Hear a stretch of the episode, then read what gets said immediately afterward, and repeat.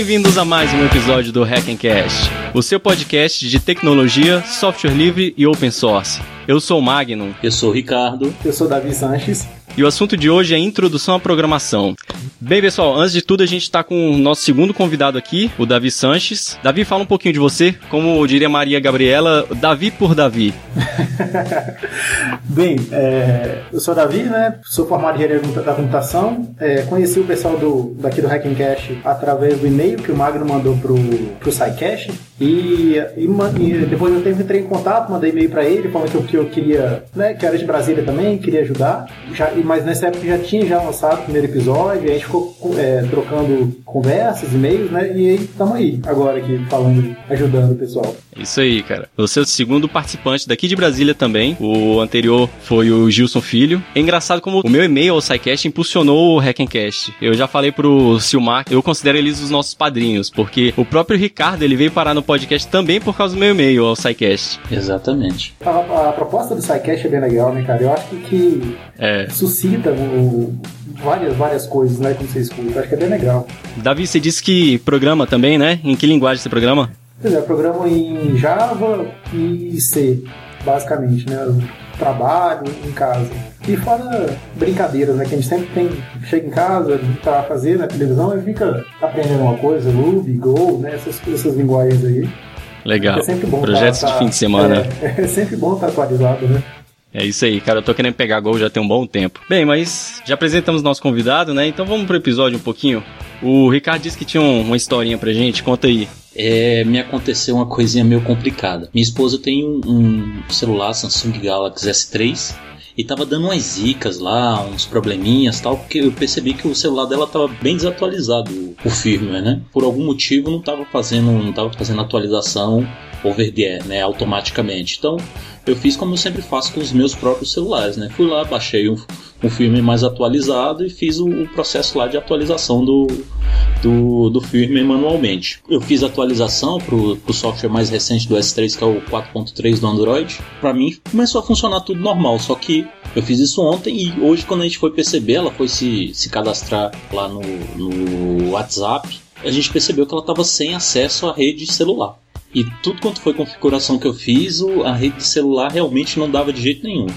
Com uma pesquisa básica na internet, eu percebi que realmente estava tendo esse problema em alguns aparelhos quando fazia essa atualização que não fosse over the air. E, e, e sabe quando você é casado, o, Davi? Só não, só não. Não, namorado só. Mas já, já, já ajuda, porque o Magno com certeza sabe quando a mulher olha para você assim, com aquela cara de que só vou voltar para você quando você resolver esse problema. foi, uma, foi uma parada assim, sabe? Porque. Isso por, por quê? Porque eu dei a, a, a dica pra ela. Eu, eu falei pra ela: não, vou atualizar o teu celular pra, pra resolver a situação, pra preparar os problemas. Devolvi com todas as funções funcionando direitinho, só que sem a função principal que é o do, de celular mesmo, né? De ligar. De ligar, né? A minha esposa, ela, ela não me olha com essa cara, né? Ela me olha com a cara de tipo assim, eu quero as suas uma bandeja de prata. É, cara, a mulherada é brava. Mas eu sei que eu acabei é, fazendo uma pesquisa na internet aqui em diversos sites acabei chegando num blog lá bem obscuro que dava, dava uma dica baseada no fórum XDA Developers, né? E eu fiquei naquela, confio ou não confio nesse blog obscuro? Porque o processo dele envolvia o root do celular e a aplicação de dois patches lá, um na, na própria ROM, né? E o outro para fazer um ajuste no modem do, do, do, do celular. E o risco de brick, né? O risco de é aquela coisa, né? Sim. se, eu, se eu brincasse, aí perdi a mulher. Mas eu fiz e, e acabou dando certo, né? Aquela coisa assim, você, você arrisca, né? E fica com o dedo cruzado enquanto a barrinha vai rolando lá. Depois quando eu fui testar, apareceu lá a rede, tudo direitinho e foi só alegria. Eu tive, eu lembrei agora, tive um problema parecido, mas foi pior ainda, cara. Não foi da minha namorada, foi da minha sogra. Eu fiz. Nossa senhora. If not bug report, go to 26,57.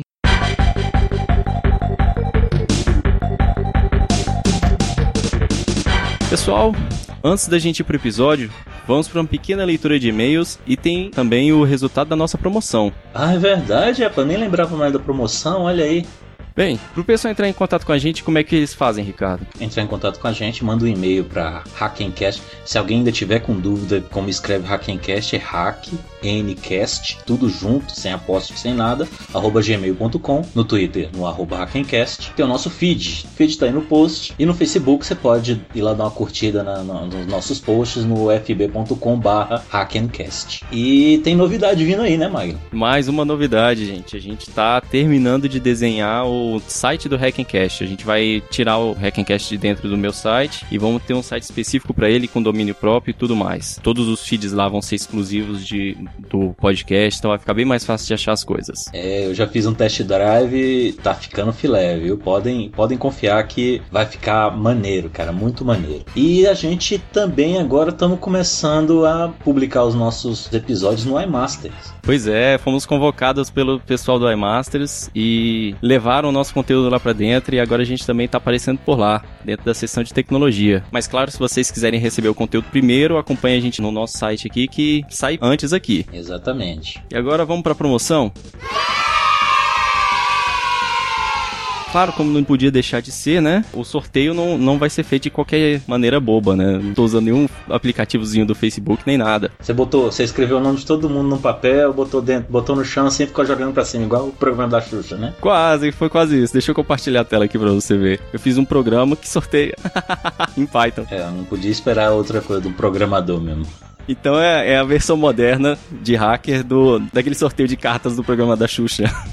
Olha aí, cara, excelente. Vamos lá, tá todo mundo aqui, todo mundo que curtiu tá aqui na lista. E eu vou rodar o programinha aqui e ele vai me levar para a página do Facebook do ganhador. Aí a gente vai conferir se vocês curtiram a página da editora Nova Tech também. Vai lá, roda o avião, força, roda o avião. E o primeiro sorteado foi Pera, não fala não, que você vai porque o cara não, não curtiu, não curtiu a parada. Ah, ele vai se lamentar pro resto da vida. Caramba, esse cara curte coisa, viu? Pelo amor de Deus. Eu acho que passou a Nova Tech aqui, ó. Aqui, a Nova Tech aqui. Muito bom, então o primeiro ganhador foi Leandro Luiz Costa. O Leandro ganhou o livro de Descobrindo Linux. Leandro Luiz Costa, porque você não conseguiu falar o último nome dele aí, né? Bordignon. Bordignon, olha aí, cara. Ele, ele é daquele cara que fica simpático na fotografia. Hum.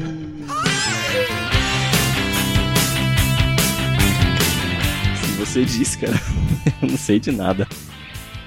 Segundo sorteado, vamos lá.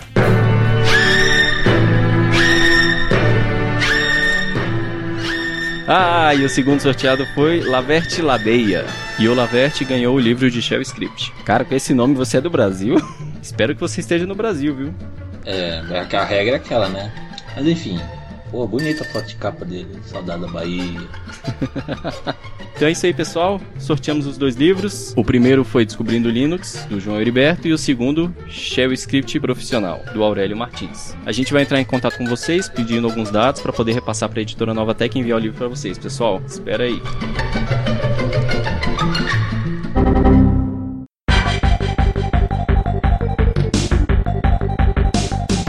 Beleza, galera. Indo agora para as nossas mensagens, os nossos feedbacks aqui. No Facebook, o Arthur Alves mandou uma mensagem que a gente achou bem interessante. Ele fala assim: Cara, muito bom mesmo, nota 10. Mas essa música do Mario está alta demais e chama muito minha atenção ao invés de prestar atenção no que vocês estão falando. Tive que ouvir várias vezes para poder aproveitar tudo. Mas. VLW, valeu. Eu não gosto dessas abreviações de internetês, cara, não sei porquê. Mano, mas enfim, ele não gostou da música do Mario. Não, ele disse que tava alta, né? Se bem que a música do Mario chama atenção mesmo, mas eu não. Pô, mas eu coloquei ela tão baixinha, tava alta assim mesmo ou eu que tô com problema de audição? Não sei, cara, eu sinceramente eu não achei, não achei não, mas é um feedback, né? Então valeu pela dica. Continuando aqui. Vou tentar prestar mais atenção. Beleza, a gente abaixa um pouquinho mais lá. Outra coisa sobre o Linux. Sou usuário do GNU Linux, olha aí, excelente GNU Linux, e por causa disso minha mãe, pai e uma amiga deles utilizam porque instalei para eles em máquinas antigas. Estão amando e nem sabem a diferença entre Linux e Windows pois não sabem muito sobre PCs. Dificuldade no Linux para iniciante, acho que não existe mais assim. É, eu concordo, cara. Hoje em dia as interfaces gráficas dos, dos sistemas operacionais do, do Linux em si, da GNU, GNU Linux, estão muito. Quer dizer, tem, tem suas exceções, mas estão muito fáceis pro, pro usuário leigo é, é se virar, né, cara? Ainda mais que a galera no Windows 8 teve essa pancada na cabeça aí da mudança na, na quebra de paradigma, né? Essa mudança na interface. Então a galera meio que já tá vacinada. Então acho que ultimamente o Linux está bem mais, mais simplificado mesmo, cara. É, não só as interfaces já estão bem mais usáveis, mas muitos recursos já estão automatizados, né? Você não precisa mais ficar configurando muita coisa na mão. Muita coisa se configura sozinho hoje em dia. Antigamente, quando a gente começou no Linux, a gente às vezes tinha que fazer uma ou outra correção manual. Hoje em dia já não acontece mais tanto isso. Ok, no site o Daniel Bastos colocou um, um comentário pra gente. Mais uma vez, parabéns aos envolvidos. Os podcasts estão cada vez melhor. E sobre o assunto desse podcast, gosto muito dessa entrevista do Richard Stallman. Dá uma visão muito boa sobre a filosofia GNU Linux. Ele coloca o link aqui, aqui do, do da, da, entrevista do Stallman pra gente no, no YouTube. Só ressaltando que o vídeo, a entrevista, se não me engano, ela é em espanhol, viu? Eu ouvi ela toda, mas eu já nem lembro mais se ela estava em espanhol e tinha legenda em português ou era só em espanhol. Porque o, o Stallman ele tem uma política que ele só dá palestra em inglês ou em espanhol. Ele não fala português. Ele tem uma política ou ele não sabe falar português? Não, ele tem a política porque ele recebe convite para palestrar em todos os cantos do mundo, entendeu? Então ele teve que estabelecer uma política de de limites dele. Ele não poderia sair aprendendo tanta língua assim. Ele não gosta também de intérprete, né? Ele, ele não quer correr o risco que as pessoas distorçam as palavras dele. Então ele só dá palestra nessas duas línguas para ter certeza que ele está se expressando corretamente da forma que ele gostaria. Ah, mas espanhol dá pra, dá pra entender. O Alfredo Miranda escreveu assim: Gostaria de parabenizar a todos. O Hackencast é um excelente projeto que, ao menos para mim, me faz pensar e ter novas ideias e é muito divertido. E lembrei que no episódio passado vocês falaram de uma série que alguém comentou, Silicon Valley. Então vai mais uma série que atualmente está no seu sexto episódio e aborda os primórdios da computação, a briga entre uma pequena empresa e as grandes indústrias de computadores. O nome é Halt and Catch Fire. Até a próxima. Já tinha ouvido falar dessa série, Ricardo? Cara, eu confesso que eu nunca tinha ouvido falar.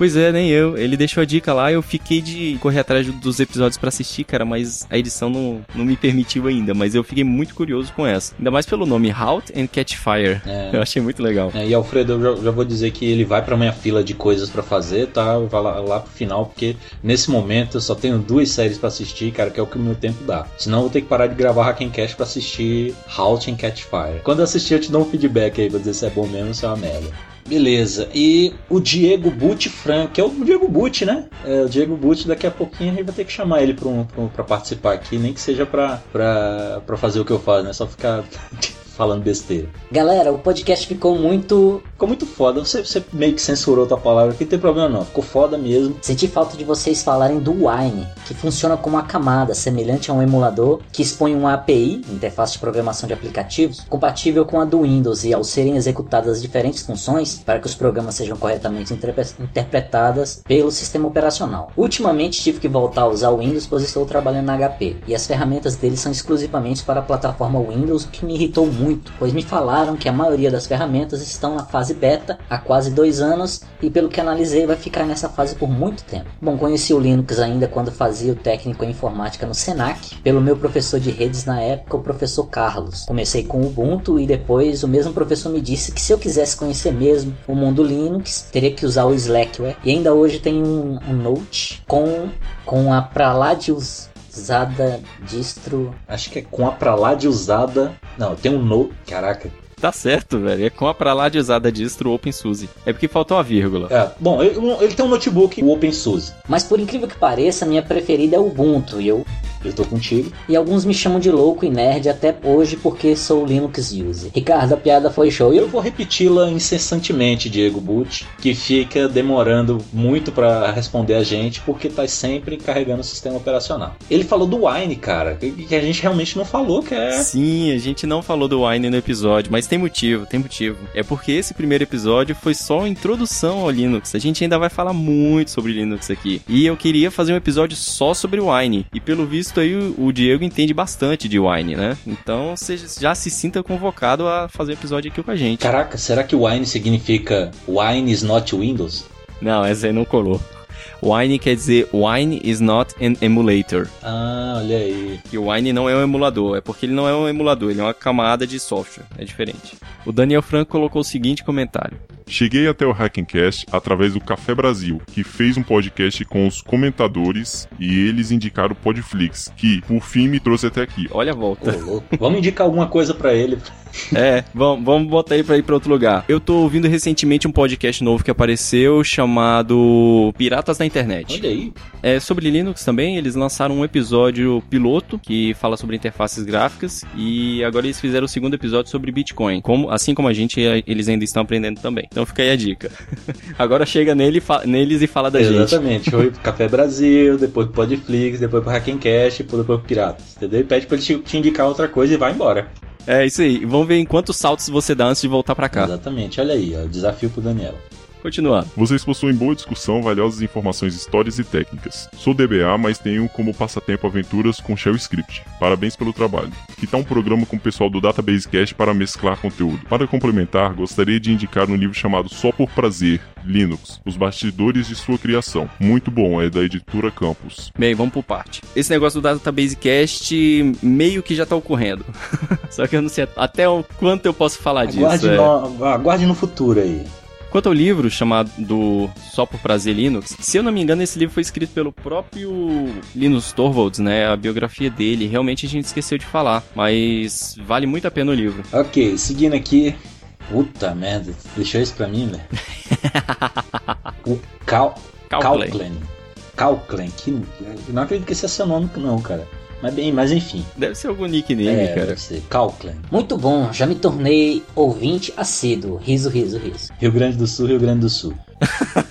mas enfim. Onde moro não tem muita gente usando GNU Linux no desktop. Na verdade não conheço ninguém além de mim. É bem legal ouvir pessoas falando algo coerente rel- relacionado ao GNU Linux, porque eu ouço tanta besteira na internet de pessoas que não têm nenhum conhecimento relacionado a isso. Parabéns! Opa, sou de Campo Grande, Mato Grosso do Sul. Valeu pelas dicas. O valeu de internet aí. Pô, valeu, Calclan. E continua ouvindo a gente aí, cara. A gente vai continuar falando muita besteira, cara. Mas também vai no meio das besteiras vão sair umas coisas legais. Quem for de Campo Grande aí, Mato Grosso do Sul, dá um alô aí. Vamos ver se a gente consegue achar uma galera pro Calclen conversar.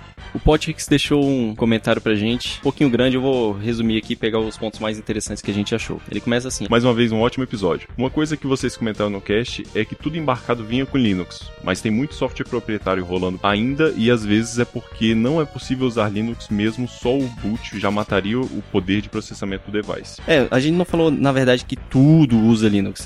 Eu falei que muita coisa usa Linux. Sim, as coisas menores, com pouco armazenamento, realmente usa, usa algum, algum software proprietário. Mas, recentemente eu tava até ouvindo um podcast de Linux e o pessoal, eles concretizaram aquela piada de que o pessoal coloca Linux até na cafeteira e o cara realmente achou o Linux rodando aquelas cafeteiras automáticas que você só aperta o botão e sai o café pronto, sabe? Tô ligado.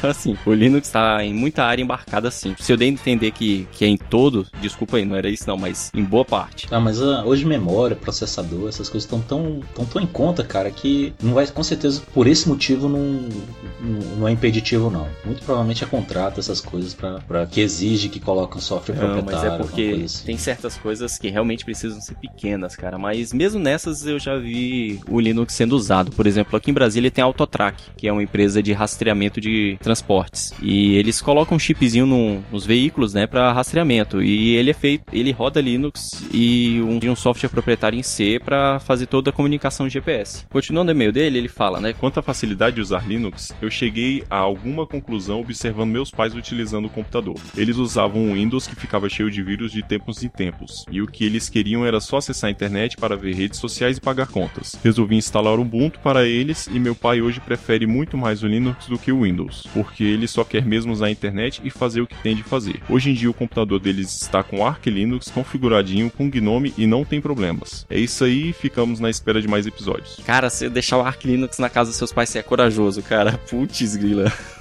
É, mas tá com Gnome, né, cara? Ah, mas é porque o Arch Linux, ele não tem aquelas coisas que a gente tava falando, entendeu? De sugerir pacotes, instalar automaticamente. O Arch Linux, ele é mais manual. Então, assim, qualquer coisinha, talvez ele tenha que correr lá para dar um suporte. Mas se ele já tá rodando já tem um tempo, então eu acho que ele já deixou todo, todas as coisas configuradinhas. Bem provável que ele colocou o, o, o navegador para abrir já na página do, do Facebook. Claro que o cara liga o computador já tá no Facebook, entendeu? Porque hoje em dia ninguém nem, se brincar, nem ouve música. É tudo online, sabe? Então... O Igor Antônio colocou o seguinte comentário. Olá, senhores. Ó, oh, viramos senhores. Hum. Já somos de respeito agora. É, hum, sei. Acabei de ouvir o terceiro episódio e realmente ele ficou muito bom. Tanto em conteúdo como na questão de edição. Meus parabéns. Acho que essa edição foi a que teve menos reclamação, né? Tirando a música do Mario. Continuando o comentário do Igor. Como disse em outro comentário, sou profissional Microsoft, especializado em SQL Server. Hoje trabalho em uma instituição educacional e estou tendo mais contato com plataforma livre, assim como o banco de dados MySQL. Antes disso, usei Linux para criação de VMs para desenvolvimento em Oracle. Cara, se você está começando contato com bancos de dados livres, por favor, teste o Postgres. É bem melhor do que o MySQL. As experiências que tive com Linux me foram bem interessantes. Um dos itens que mais me agrada é a customização. Essa sempre é bem-vinda. Outro ponto do mundo open que acho sensacional são as ótimas ferramentas de monitoramento que temos disponíveis. Sobre o episódio, a dose técnica e histórica ficou na medida. Cara, eu achei isso bem legal porque eu, pelo menos, sou uma pessoa meio fissurada em, em por que, que as coisas são, são dessa forma, né? Do ponto de vista histórico. Eu acho que a história às vezes explica muita coisa. E quando eu fico planejando as pautas com o pessoal, eu, eu sempre fico com receio de pegar pesado demais na sessão de história. Mas pelo visto tá agradando, então eu vou tentar manter a linha. Eu gosto de história. É bom, mas tem gente que, que às vezes quer mais ir direto pra parte técnica e não quer saber porquê, né? Então. Ah, todo podcast tem, uma, tem um botãozinho lá pra você correr mais rápido. Continuando. Eu conheci um pouco dessa história uma vez que tive aula de sistemas operacionais, só nos livros do Tannenbaum, mas vocês inseriram uma dose de humor e comentários muito pertinentes, que às vezes nos escapa em aula de sábado à tarde. Cara, ninguém merece aula sábado à tarde. Isso me lembra quando eu fazia faculdade, só que a minha era de manhã. É, não, no sábado não. Já assinei o feed e estou acompanhando, como disse, estava meio órfão de programas geeks. Até logo e obrigado pelos peixes. Olha aí, que referência. é, excelente, excelente. Valeu, valeu pelo pelo e-mail, viu? Pelo, pela mensagem, viu, Igor? Pra fechar aqui, o Raul Libório mandou um e-mail pra gente. Ah, esse e-mail aí foi triste. Assim, triste, não tô, não tô, não tô denegrindo não, mas é, me deixou um pouco triste. Ah, mas tem que ver, a gente tem que lidar com todas as situações, né? Pra, você pode ver que a maioria dos podcasts normalmente só escolhem os e-mails e as mensagens e tudo mais que levanta a moral, tá, não sei o quê. O Raul deu uma, deu uma cutucada forte na gente aí. Queridos, por favor, deixe para comentar os e-mails enviados e outras coisas no final. 20 minutos de podcast, nada de tratar do assunto almejado. Eu parei de ouvir os 22 minutos porque não vi o que foi prometido. Abraços. É, Raul, a gente. Eu acho que o teu e-mail, cara, realmente um excelente, um excelente feedback pra gente, tá? A gente vai, a gente vai começar a repensar os nossos episódios sim, tá? Pra, não, pra gente entrar no assunto mais rápido possível. O que a gente não pode pular de jeito nenhum é esse feedback, tá? Vai ter sempre feedback. Como eu falei pro, pro Igor aí, tem, tem um botãozinho para você correr a, a, a, correr um pouquinho, para pular para frente se você não quiser ouvir os feedbacks, tá? Ouvir o, o, o Book Report. Mas a gente vai, vai algumas partes do programa que a gente tá deixando atualmente, a gente tá planejando planejando de criar um programa separado só para colocar as questões de, de indicações e leitura de notícias e tudo mais, para que quem quiser ouvir só a parte técnica, escuta o programa técnico, quem quiser ouvir a parte de indicação e coisas do mundo nerd e tudo mais, a gente coloca no programa, no programa isolado, que a gente indica no, logo no início e tal, e, e, você escolhe aquilo que você quer ouvir, se não é do, do assunto que você se interessa, aí você pula esse programa e fica pro próximo. Mas uma coisa que a gente não abre mão é do feedback, tanto que a gente tá lendo o seu agora e falando, valeu, valeu, cara, por ter dado esse feedback pra gente. Mas dá uma chance, lê, ouve o programa, nem sei qual foi o programa que, que, que você deixou de ouvir, mas tenta de novo, vai valer a pena. É, a gente não, não concorda muito em, em tirar a parte de e-mail e nem jogar tão pro final assim, porque, pelo menos assim, a gente acredita que a parte de feedback do, dos leitores é interessante até para quem manda o feedback, né? Você ter o seu e-mail lido aqui no, no podcast que você ouve é, é, é interessante, né? A gente se sente parte do daquilo que a gente tá ouvindo, então eu acho que vale a pena. É como eu falei, cara, um badge pra vida. Olha, e você, Raul? Não sei se você vai ouvir o, o, a leitura de e-mail desse episódio aqui. De repente você pulou, cara. De repente você nem tá, nem, nem tá assinando mais o nosso feed, sei lá. Nem tá sabendo, Nem tô sabendo. que você tá sendo citado aqui. Exatamente, É. cara. Tá vendo? O que você tá perdendo. Talvez você nem venha saber que você tá causando a, a reestruturação dos episódios. Exatamente. Mas é isso aí, pessoal. Caso alguém gostasse da sessão de, de notícias e, e dicas de, de coisas que a gente tava colocando no início, a gente vai tirar ela do episódio, mas ela não vai sumir. A gente vai tentar colocar um episódio à parte só pra essas besteiras e, e até gastar um pouco mais de tempo com isso. Sem contar que o episódio técnico demanda uma preparação muito grande, montar a pauta não é moleza. Sim. E com o episódio mais galhofa, a gente pode. Não, não precisa ter uma preparação tão grande, a gente pode conversar mais, mais tranquilo. E de repente a gente consegue entregar aí um podcast sem atraso ou, ou, de repente mais cedo pra vocês aí, intercalando um técnico um, um de assuntos gerais aí, beleza? É isso aí. E aí, posso contar um negocinho aqui só pra fechar? Pode. Duas coisinhas que eu, que, eu, que eu queria colocar sobre o episódio que vocês vão ouvir agora. Eu vou. Vai ser, um, vai ser uma parada meio Tarantino, tá? Mas se vocês não entenderem agora, vocês vão ouvir o episódio lá pra frente. Vocês vão montar na cabeça de vocês igualzinho nos filmes malucos do Tarantino. Um, é, vai haver um. Vai ter uma conversinha meio, meio zoadora pro meu lado durante o episódio. Sabe o que, sabe o que, que, eu, que, eu, que, eu, que eu vinha lembrando esses dias, mano? Que Sabe qual que foi o, o apelido que meu pai ganhou do médico dele depois de ter passado por altos problemas do coração e hoje tá super bem? Highlander. E depois disso, recentemente ele teve um probleminha na, na coxa, teve que fazer um fazer uma cirurgia recentemente, tal, mas ficou de cama um tempo, mas já tá super bem. E sabe qual, como é que os netos dele estão chamando ele agora? Vovô Wolverine. Então, cara, se ele hoje é Vovô Wolverine, o título de Highlander ficou vago, né? Mas enfim, vocês vão entender isso depois. A outra coisa que eu queria falar é bem simples. O Schwarzenegger fala stick around ou em português, não desgruda daí no filme do Predador. Chupa mundo. Falou, galera, até mais.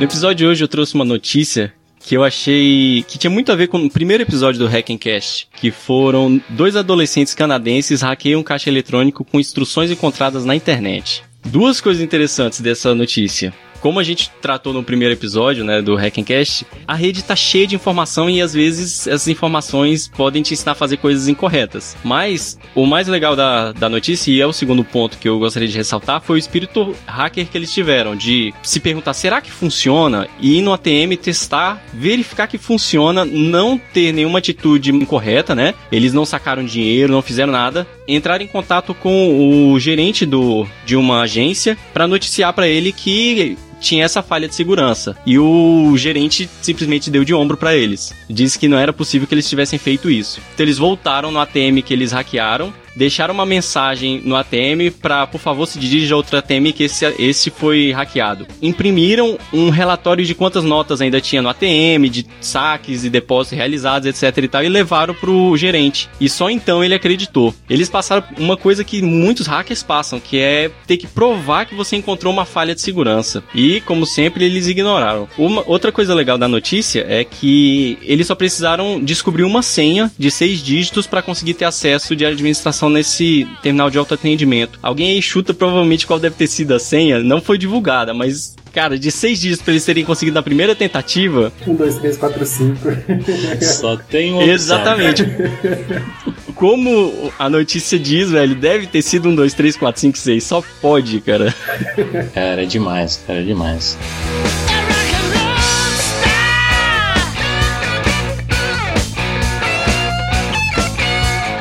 É, a notícia que eu trouxe aqui, cara, na verdade é, uma- é é só uma, uma informaçãozinha, vamos dizer assim, falando de uma linguagem de programação super interessante. Eu posso até dizer voltada para as pessoas que precisam aprender programação, mas que talvez estejam um pouco entediadas e tudo mais. né? Ah, tem que aprender isso e tal, não sei o quê. Uma linguagem de programação que tem um- uma característica muito, muito interessante, ó, Cebolinha. Muito interessante, que ela é inspirada em frases do Arnold Schwarzenegger. É a Arnold C. E ela tem assim, são, são umas, umas paradas super interessantes. Deixa eu pegar uns exemplos aqui. Deixa eu ver. O início de programa é. It's showtime. Excelente. It's showtime. De qual filme era esse que eu não lembro? Running Man, acho que é o sobrevivente. Ah, era do Running Man, é mesmo, é isso mesmo. Daí tem, tem diversas do, do, do Terminator, né? Do Exterminador do Futuro. É claro que é um dos mais famosos dele. Claro que as frases elas têm uma relação de sentido com a própria. Com a sintaxe, sim. Exatamente, com a sintaxe do, do comando que ela está substituindo. Tipo, por exemplo, I'll be back. pela frase dá pra você tirar o, tirar o significado, né? Não é com uma coisa esdrúxula, né? O que eu achei mais legal foi o print, que é o Talk to the hand. Talk to the hand, excelente. Tem o. You are terminated. que também é do Terminator. Tem. Hey, Christmas tree! Também é do, do Running Man. E tem esse Stick around. que é o comando substituto do Wild, que é do filme Predador. Não, não, não é do, é do Predador, não. Eu acho que é daquele que sequestra uma filha dele. Comando pra matar, eu acho que ele se pinta e invade uma casa. Como matar, é isso daí. Acho que é esse mesmo. Só que em português é melhor, cara. Em português, você sabe como é que ficou? Eu vi, eu vi isso esses dias. Não desgruda daí. É, era isso mesmo, isso mesmo. Excelente, Ai, ai. excelente. Hasta la vista, baby. Na seção de dicas, eu queria deixar uma aqui que eu encontrei por acaso. Pouco depois da minha filha nascer, eu tava cuidando muito dela e às vezes precisava de alguma coisa pra distrair enquanto botava ela pra rotar. Ainda no, no Netflix eu acabei vendo uma série. Eu comecei a assistir por acaso e no fim das contas acabei gostando muito, que é o seriado Vikings.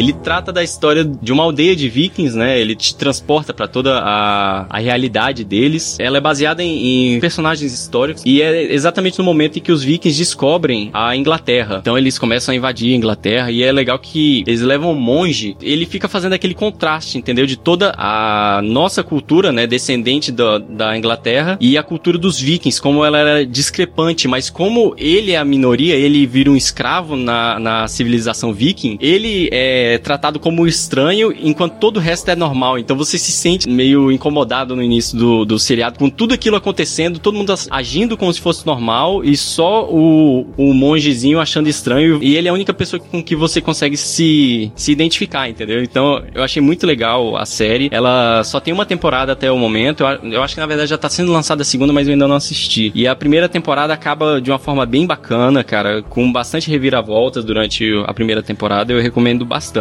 Pois é, eu já tinha ouvido falar dessa série já, e eu comecei a ver o primeiro episódio, vi o pessoal, acho que é na, o pessoal tá com, com as lanças, alguma coisa assim, né, o primeiro episódio, e mais, no Netflix também, mas aí eu, depois eu tive que fazer outra coisa, parei e não voltei mais, não. Mas quero, quero ver, cara, quero, parece, parece ser bom. O primeiro episódio dela é mais lentazinho, assim, dá uma enrolada. Aí o segundo, quando eles começam a invadir a Inglaterra, já fica bem mais legal. Bom mesmo, cara, porque eu tô, eu tô fazendo uma, uma seleção criteriosa das coisas que eu tô vendo por causa do tempo. Ah, cara, eu gostei. Pois é, né? Mas eu vou, eu vou dar uma chance, vou dar uma olhada. Ele tá lá, né? Já tá pago mesmo, Netflix, né? Vamos dar uma olhada depois. Assiste uns três episódiozinhos pra engatar e depois você conta. Beleza.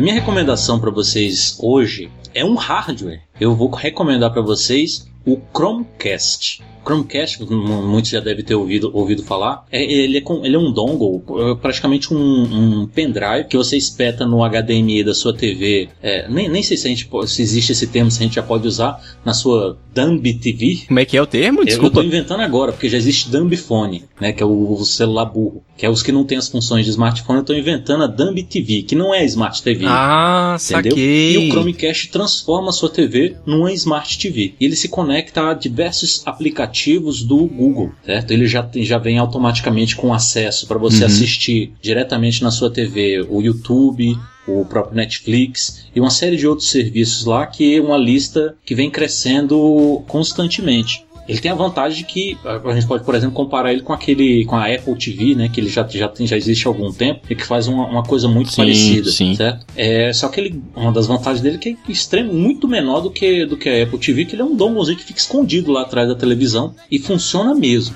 Certo? É, bom, tem uma. Eu, eu não sei se eu, se eu posso chamar isso de uma, de uma desvantagem, porque para você utilizar ele você precisa ter um smartphone. Só que se o cara tem um Chromecast, se ele não tem um smartphone, é, é meio estranho, né? Tem que ter um smartphone com Android ou iOS, que para você poder fazer os comandos Ah, não nele. sabia não. Você precisa, entendeu? Porque ele não tem controle remoto, não tem nada disso. Ele é o dongle que você espeta lá. Na verdade, ele até precisa de alimentação externa de, de energia, né? Pode ser uma tomada, ele vem com adaptadorzinho, ou a maioria das TVs hoje, hoje em dia tem uma entrada USB e você pode espe- espetar lá. E você controla, faz a configuração inicial que é super simples, diretamente pelo smartphone, você conecta ele na, no Wi-Fi e tudo mais. E a partir daí, toda vez que você entrar com seu smartphone no seu, na sua rede, na sua rede Wi-Fi, os aplicativos compatíveis vão identificar que existe um, um, um Chromecast na rede e vai aparecer um íconezinho lá para você compartilhar aquele conteúdo na TV. E, é- mas é importante, assim, ele não faz o streaming diretamente, pelo menos na maioria dos aplicativos, ele não faz o streaming do aparelho para a TV, por exemplo. Você não recebe, a, sei lá, assistir um, um, um vídeo do YouTube, você não recebe no, no celular e passa para a TV. Não, você só comanda para ele passar na TV Sim. e ele mesmo faz o streaming diretamente lá. Apesar que existem alguns aplicativos que você pode fazer streaming de conteúdo do teu celular. Como é o caso, eu tenho o Beyond Pod, por exemplo, que é o meu aplicativo de ouvir podcast, eu posso fazer streaming direto do meu aparelho no Chromecast para ouvir lá. E eu até sei, eu li em algum lugar, confesso que não lembro onde, que o, o VLC, né, aquele player de vídeo aí de, de- que, você não precisa instalar nada mais além dele para ouvir tudo quanto é ver tudo quanto é formato de vídeo e áudio, ele vai, ele já existe, né, a, a versão dele para Android e iOS e ele vai a- What, what, what? a- a- That does not compute. E ele vai futuramente ser compatível com o Chromecast. Um dos grandes atrativos dele é o preço, né? Nos Estados Unidos ele sai por só 35 dólares, tanto que esgotou instantaneamente assim que foi lançado, mas agora ele- o Google começou a expandir, inclusive ele já chegou no Brasil, mas caiu com um preço bem mais salgado de 199 reais e já está à venda aí nos, pela internet. Não sei se está à venda na- nas lojas físicas, né? Para você levar na hora, mas online já está por aí. Inclusive no link aí do, do, do show notes você pode clicar lá e ele te leva para onde você pode comprar. É o custo do Brasil, né? É, aquilo que a gente já viu, né? Complica, né? Apesar desse 199 ser um preço relativamente salgado, é, ele ainda é mais barato que o concorrente direto dele, que é o, como eu já falei, né, o Apple TV, que se eu não me engano tá 299, uma coisa assim. Só que o Apple TV, ele só é compatível com os dispositivos da Apple, e, mas ele vem com controle remoto, por exemplo. Na verdade, o Apple TV só tá disponível se você fizer o pacto com o capeta, vender sua alma e tudo mais, né? Ah, é? Ele não, Dois rins também, né? Você tem que dar. É. ele não funciona no Brasil, não? Não, funciona, cara. Entendeu? Não, é porque além de ser caro pra caramba essas coisas, e você tem que se entregar pra Apple, entendeu? Ah, entendi. Tem que ter iTunes, a- iPhone, a. Cara, a Apple só não bloqueou que isso tem que funcionar com a TV da Apple porque eles não têm TV da Apple, só isso. Ainda, ainda, né? Ainda, né? É. Daqui a pouco você só pode assistir se você estiver usando o, o, o iPhone, no, no iWatch e no, sei lá o que. E no iGlass. e na inglesa. Não vai demorar muito essa realidade.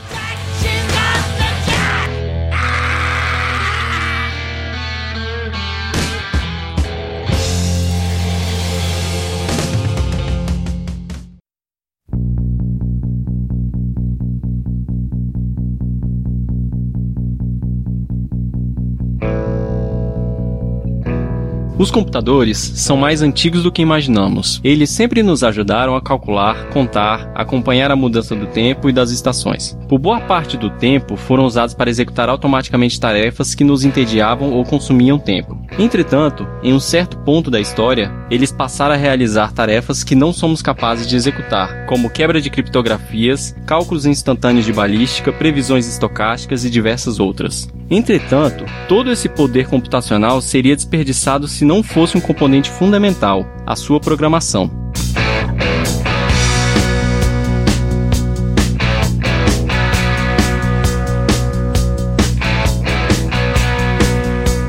Mas antes da gente falar de programação, vamos falar um pouquinho o que, que é um computador. Ricardo, define pra gente o que, que é um computador, cara. Quando a gente fala de computador, automaticamente eu lembro daquelas primeiras aulas de informática lá nos, nos anos antigos, não vou falar de quando, que o, o professor desenhava uma caixinha lá e dizia: Esse daqui é o computador. Ele precisa de alguma coisa que entra e ele vai gerar uma saída. Ou seja, ele tem o, o, um sistema para receber dados e para é, apresentar dados, né, um sistema de entrada e um sistema, um sistema de saída. Ele tem uma parte, uma, uma unidade de processamento, que a gente chama de CPU, Central Processing Unit, e ele tem que ter memória, ele tem que ter e tem que ter um sistema de armazenamento. Mas será que tem que ser um dispositivo eletrônico mesmo? Não necessariamente. Atualmente ele é um dispositivo eletrônico, né? Mas exatamente. Mas mesmo a gente pode pensar no futuro, cara. De repente a gente pode inventar alguma coisa orgânica aí que faça computação. É igual será? o do caramba, fugiu o nome. Caramba, o computador que calcula 42, meu Deus. Ah, o do, do... Ele era um computador orgânico, é, é do Guia do Mochileiro das Galáxias, pronto. Do you have an answer for you? Yes, but you're not going to like it. Doesn't matter, we must know it. All right. The answer to the ultimate question of life, the universe, and everything is.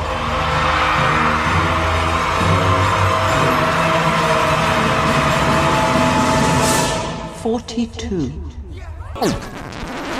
Pois é, de repente, se a gente entender como é que funcionam, sei lá, os neurônios ou algum outro tipo de célula aí que recebam a entrada, façam um processamento e devolvam a saída, a gente, em conjunto, de repente consegue fazer uma computação. Mas, a princípio, o conceito atual de computador é isso mesmo: tem que ser um dispositivo eletrônico que tenha, é, que seja capaz de receber um dados de entrada apresente saídas, tenha um processamento, utilize memória e seja capaz de armazenar informação. De certa forma, é uma, uma evolução do que a gente chama de, que a gente pode dizer como uma calculadora, né? que no caso ele só tem mais uma capacidade maior de carregar e executar instruções. Claro que a gente vai, a gente vai falar disso mais na frente, né? Mas uma calculadora é, não é um computador. Né? Entra naquele caso lá do, do, do... Turing Complete. Turing Complete, né? Para saber se o, se, o, se o equipamento é ou não um computador de verdade. Né? Uma calculadora não passa nisso. Mas inicialmente a gente pode usar esse, essa definição e obviamente ele tem a parte física, né, que até então é o que a gente está falando agora, que é o hardware, e a parte lógica, que é o que a gente vai discutir um pouco nesse episódio.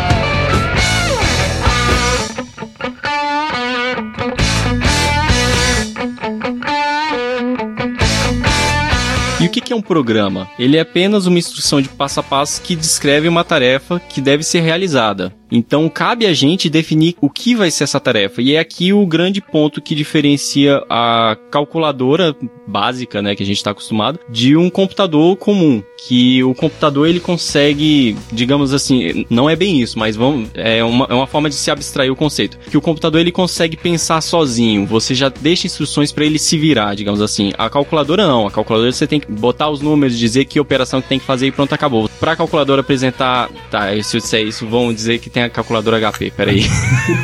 Numa calculadora não, você precisa fazer os cálculos com a calculadora, você precisa, entre aspas, acompanhar ela. Vamos falar um pouquinho da história dos computadores? Dos primeiros computadores, né? É, de onde surgiu o conceito dos computadores? Podemos falar que os primeiros computadores foram as primeiras calculadoras, né? Como gente estava citando anteriormente. Por exemplo, o Abaco, que proporcionava né, a pessoa que manuseava o Abaco, jogando as pedrinhas para um lado e para o outro, né, fazer operações básicas é, da matemática, soma, subtração, multiplicação e divisão toda a programação, a gente pode dizer programação desses aparelhos, era feita pela pessoa que manipulava. Era responsabilidade do seu operador. O Abaco provavelmente teve sua origem na China há mais de, de 5.500 anos. Davi, Davi, peraí, é, rapidão. E esse lance do Abaco, teve, eu já tive uma surpresa a respeito do Abaco, porque na, na escola é, eu aprendi um abaco, a gente sempre, sempre é mostrado o abaco pra gente, tá? Nas aulas de matemática, com as linhas com 10 pedrinhas, né? Pra incentivar a gente na questão das casas decimais, né? Conta 10 pedrinhas numa linha e corresponde a uma pedrinha na próxima, e assim sucessivamente, né? Mas na verdade o abaco roots, né? O abaco de verdade, ele não tem 10 pedrinhas em cada linha. Ele tem 6 pedrinhas, porque ele usa 5 para contagem direta e tem uma pedrinha que fica, entre aspas, chaveando para cima ou para baixo para dizer é, se você tá no primeiro grupo de 5 5 ou no segundo grupo de 5, né? Então com as seis pedras você ainda tá considerando uma dezena, né? Mas você conta 5, e aí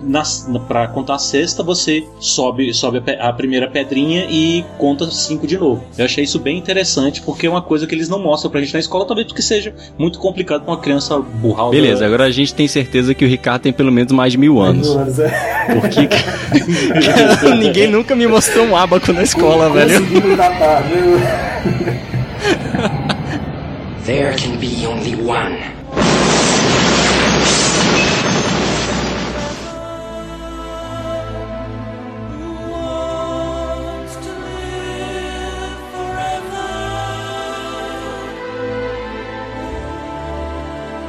Davi, tu já viu um abaco na escola, Cara, velho? minha mãe me deu um, cara, quando eu era criança, mas eu tentava jogar umas pedrinhas pro lado pro outro, não saía nada, e eu falei, ah, vou jogar videogame que ganha mais, né?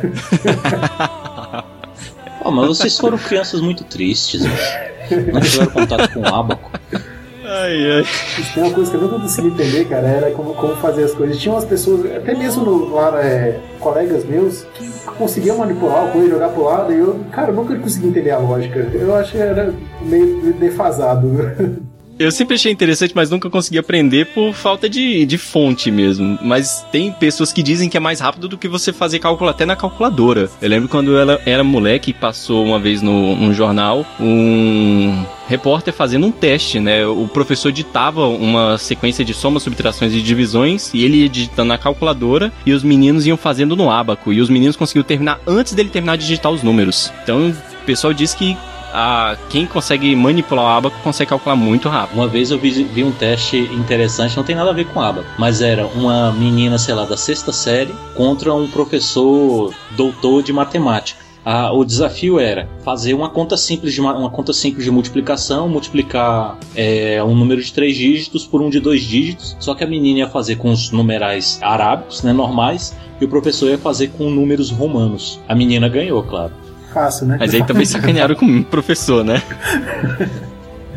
Pois é, né? Mas você, quando você vê o desafio, você supõe, pô, o cara é foda, velho, só porque é número romano. E olha aí que interessante. O algoritmo para você fazer a, a multiplicação de números em numerais é, arábicos, que a gente usa, é muito mais simples do que você usar no- nos numerais romanos, que tem uma pseudo base 5 lá, mas que é muito complicada. Se você fizer a conta de cabeça, tranquilo, né? Você só precisa calcular. Mas como você não, não pô, fazer uma conta de cabeça de grande assim, é mais complicado, você teria que seguir um algoritmo.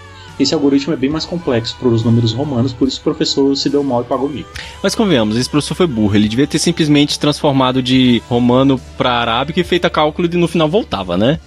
Ah, mas era um desafio bem legalzinho, sabe? Que tinha que fazer com os números gigantes de, de, de cartolina no chão tal. Putz. Então tinha que irritar a câmera tal. Então não era, a questão não era só saber o, tempo que ele ia levar para fazer, e sim se ele ia, o tempo que ele ia levar fazendo exatamente com os numerais romanos. E eu nem, nunca procurei fazer, mas números romanos, já, é, é, Não, pra é você horrível. chegar neles já é meio chato, imagina fazer operações com ele, que não tem zero. É. O pior é isso, não tem zero. Exatamente.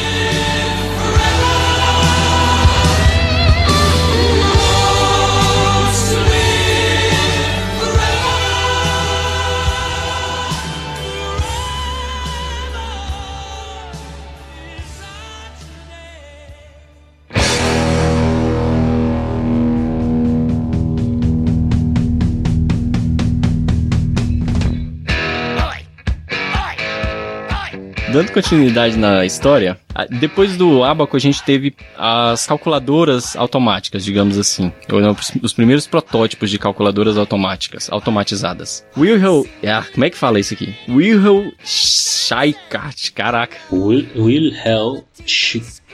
Ah, Chicago. esse cara, aquele cara. Acho que é isso. Chica, chica. Wilhelm de ele criou o primeiro relógio de calcular. Ele somava e subtraía números de até seis dígitos através de manivelas, ou seja, uma coisa bem rústica. E um, um detalhe que eu achei legal desse relógio de calcular dele é que quando o cálculo extrapolava seis dígitos, ele tocava uma sinetinha para avisar que teve um buffer overflow. Depois teve Blaise Pascal, um matemático muito famoso que construiu a Pascaline, que era uma máquina que somava números, também é, através de manivela. Apesar dele ser inferior ao relógio de calcular, porque ele não suportava seis dígitos na época, a Pascaline se tornou mais famosa, claro, por causa do prestígio de Blaise Pascal, né? Ou então porque o nome do outro cara era impronunciável, né? Ou isso é uma boa explicação. Depois a gente teve Gottfried Wilhelm von Leibniz. Leibniz. Leibniz. Você fala alemão? Não, mas esse cara é famoso. Surprise, motherfucker! Sério? Esse cara, se não me engano, na, até na informática ele tem, tem alguma relevância. Eu não lembro dele, não. Gottfried Wilhelm von Leibniz. É alguma coisa assim. Leibniz. Valeu. ele aprimorou a Pascaline e a máquina dele conseguia fazer as quatro operações básicas e cálculo de raiz quadrada. É legal que você começa a estudar tudo na informática, né? Você vê aquele conceito de se apoiar nos ombros de gigantes, né? Você pega o trabalho de outras pessoas e melhora. E acaba atingindo um outro nível. De soma para multiplicação, por exemplo, você pode ver que não é tão, não é um passo tão grande assim, né? Porque a multiplicação Não, é, é. uma sequência de somas em, em, em- vários Sim, níveis, sim. vamos dizer assim, né? Então, mas foi um Cara, avanço. é. Mas agora pensa que esse multiplicar é só somar várias vezes o mesmo número. Pensa como é que você faria isso usando simplesmente catracas e manivelas. Realmente é complicado. Hoje olhar pra trás e, olhar é fácil, mas montar lá, sem- sem manual, sem Google, né? Imagina montar sem se comunicar com ninguém, a- em várias distâncias, né? É complicado, cara. É, é um grande feito mesmo. Por mais mínimo que seja, já É. ajudou muita coisa, né? Por mais curioso que seja, é, o conceito de dividir e multiplicar no conceito de catracas é mais simples do que somar e subtrair. Porque se você pega uma catraca que tem metade do tamanho de uma outra catraca, você está dividindo por dois. Que você reduz o, o- o tempo de rotação, entendeu? Não, na verdade, desculpa, se você pega uma que tem metade, você está multiplicando por dois, porque a rotação vai fazer a catraca menor rodar duas vezes mais rápido. É isso. Olha aí. Interessante.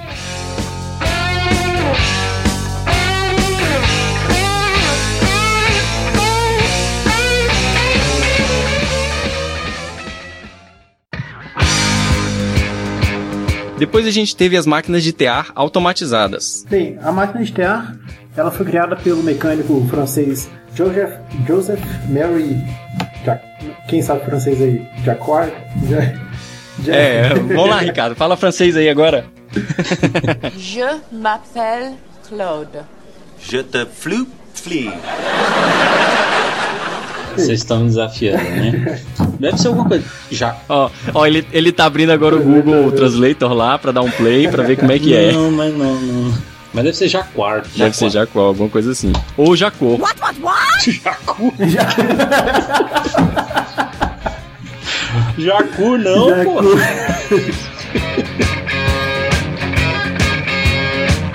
Então, é, esse francês, ele foi colocado para operar máquinas de tear que eram muito complexas. Você tinha que arrumar fios, é, colocar os fios em ordem para fazer os desenhos no- nos tecidos. E ele, com preguiça, né, de, de- ou não, ou de preguiça, assim, é, com, com vontade de otimizar o trabalho dele, ele foi e desenvolveu esse tear automatizado que, por meio de cartões perfurados que eram inseridos nessa máquina, a própria, a própria máquina já organizava já o- a- os fios de acordo com o desenho desejado. Então poupou o trabalho e também proporcionou ao, a esse francês é, a inven- essa, primeira- essa máquina também. É legal que a gente vê que daí surge um dos primeiros conceitos que é o cartão, né? Quem programa em COBOL sabe que esse termo é usado até hoje. Um programa é chamado de um cartão. Eu já mexi um pouquinho com isso e lembrei automaticamente desse lance aí da- dos cartões perfurados. De novo se datou, né?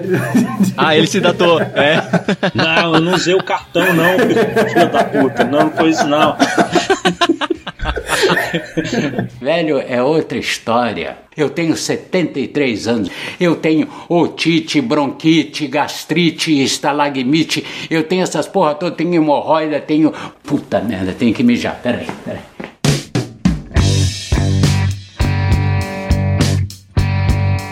Mas a ideia do primeiro computador programável mesmo foi criado por Charles Babbage, que é um matemático de Londres, nascido em 26 de dezembro de 1791. Ele é extremamente famoso para todo mundo que estuda computação e matemática. porque ele é considerado o pai da computação. Só que, claro, naquela época a computação era extremamente voltada para matemática. Só depois dele que a computação foi se voltando mais para a área de produção de alguma coisa. A única exceção que a gente teve antes disso foi o TEAR, que a gente citou agora há pouco, que não era uma forma de calcular. O legal é que o computador que o Babbage criou, um computador entre aspas, ele já tinha toda a organização computacional que a gente vê nos computadores hoje em dia, que é os dados, a inserção de instruções, memória, controle de fluxo, dispositivo de entrada e saída, tudo isso já estava presente na máquina de Babbage. Ele criou duas máquinas, a máquina diferencial e a analítica. Vamos primeiro falar da diferencial, Ricardo? Bom, a máquina diferencial, ela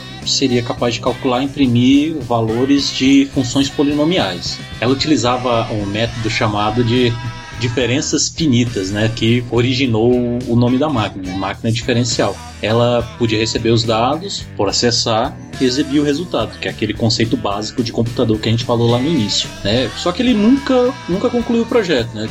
Teve dificuldade, faltou dinheiro, né? Principalmente porque estava envolvido com o governo também. E em 91 eh, eles construíram uma máquina com seguindo essas as especificações do do, do, do Babbage. Só que eu não sei se ela funcionou, né?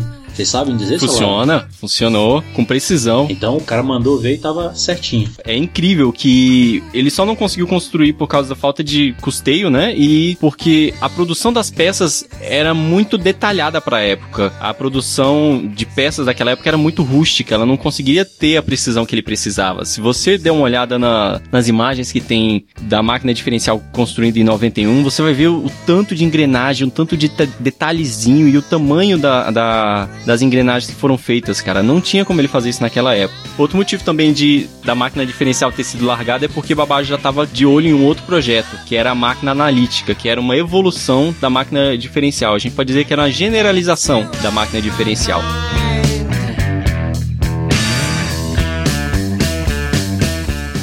Analítica marcou a transição de mecanismos aritméticos para computações de propósitos genéricos. A grande inovação dessa máquina era a sua capacidade de ser programada usando cartões perfurados. É a mesma tecnologia lá. Ele, ele deve ter pego a ideia do, do francês? Possivelmente. Pensei que você ia falar que tinha pego a minha ideia.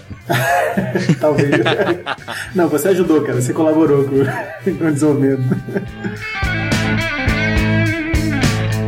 Ela também era capaz de utilizar em seu cálculo o resultado do cálculo anterior. Em teoria. Primeiro conceito de memória. Primeiro conceito de memória. Em teoria, essa máquina seria a primeira a atingir o status de Turing Complete. Como saída, a máquina teria uma impressora um plotador de curva e uma sineta. Olha a sineta aí de novo. É legal que a gente vê que ela já era extremamente bem projetada, né? Tinha até impressora, cara. E eles construíram, é, depois de construírem em 91 a máquina diferencial, eles construíram, acho que seis anos depois, eles construíram a impressora, cara. Ela também funcionava. Baseada nas especificações de babagem, a impressora também funcionou perfeitamente. E aí entra na história a primeira programadora, né? A Ada Lovelace. Sim. Ela era filha do Lord, Lord Byron. Uma coisa assim, né? Exatamente, poeta inglês. E aí começa as primeiras confusões da área da computação, cara, porque é, ninguém tem certeza de quanto do trabalho da Ada foi é, apropriado ao Babbage, porque eles se correspondiam muito e ela praticamente cunhou muitos termos e muitos conceitos da programação, só que todo o crédito foi para Babbage. E também muitas das ideias dos circuitos, dos circuitos não, né? Porque não eram circuitos, desculpa, das do mecanismo é, foi influenciado pelas opiniões dela. Ela foi a primeira pessoa a escrever um algoritmo na história. Aí é legal que você pode dar uma olhada na história dela, você vê que ela criou todo o conceito de loop, de go-to, função, variável, if, else, controle de fluxo, tudo isso foi resultado da, dos estudos dela. Quando a gente entra nesse conceito, é impossível da gente não falar de linguagens. Então vamos primeiro definir o que, que são linguagens de programação.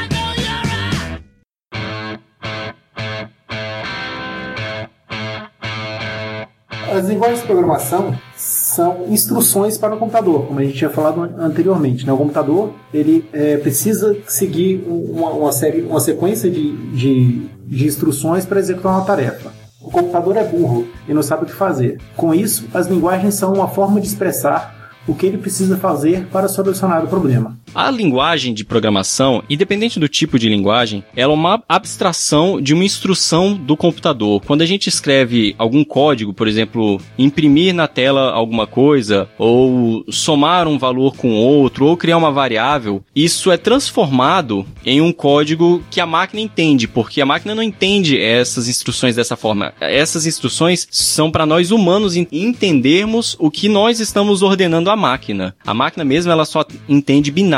Então, a linguagem é como se fosse uma camada de comunicação entre o programador e a máquina. A gente escreve numa linguagem que a gente entende e consegue criar e a gente usa uma ferramenta que converte isso para uma linguagem que a máquina entende.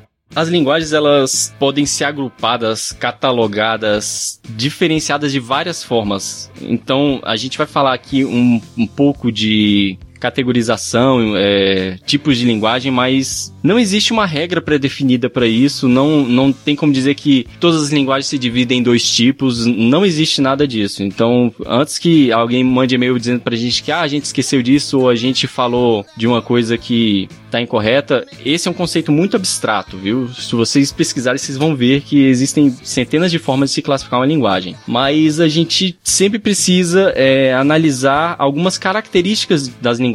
As principais características são função ou objetivo, abstração e expressividade. Função objetivo é o propósito para que uma linguagem foi criada. Se você quer uma linguagem de script, uma linguagem para programação de forma geral, uma linguagem de assembly, uma linguagem para modelação e simulação, uma linguagem para manipulação de dados. Isso define o propósito da linguagem. Antes, uma, uma perguntinha aqui, Magno. Essa função, ela restringe a linguagem àquilo? Ou, ou de repente ela tem. Ela, a gente pode dizer que ela tem uma determinada função, mas como bons hackers, a gente pode utilizar essa linguagem para fazer coisas para, o qual ela não, não, tem necess, não tinha necessariamente essa função. De repente, sei lá, usar o assembly para de repente alguma coisa mais geral que a gente faria com C? Ou ela tá muito, tá muito restrita? Algumas coisas são possíveis. Por exemplo, a linguagem Bash, que é uma linguagem de script, o pessoal usa para fazer praticamente programas de verdade. O pessoal escreve front-ends para, por exemplo, particionamento de disco, tudo em, em Shell Script. O próprio Arch Linux mesmo, todo instalador da distribuição era feito em Shell Script até um tempo atrás. E é uma linguagem voltada para script, mas o pessoal usa para fazer programas. Entretanto, cara, por exemplo, o Assembly, se você for tentar usar ele para fazer script é praticamente inviável, porque você vai primeiro ter que construir todo um framework em cima de assembly para ter uma linguagem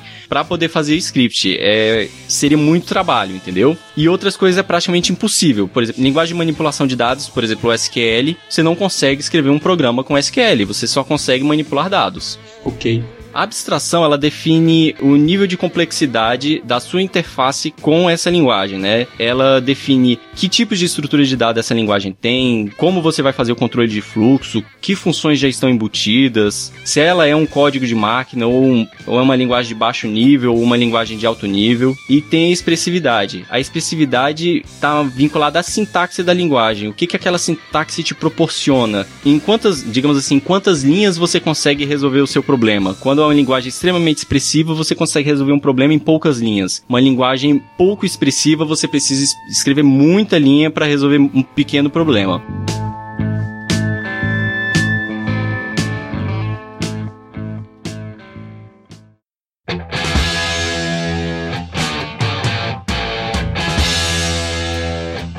Eu falei de sintaxe e a sintaxe é uma, uma, um ponto fundamental numa linguagem. Só que é, não só de sintaxe vive uma linguagem, a gente precisa também da semântica dela. Mas o que, que é sintaxe semântica?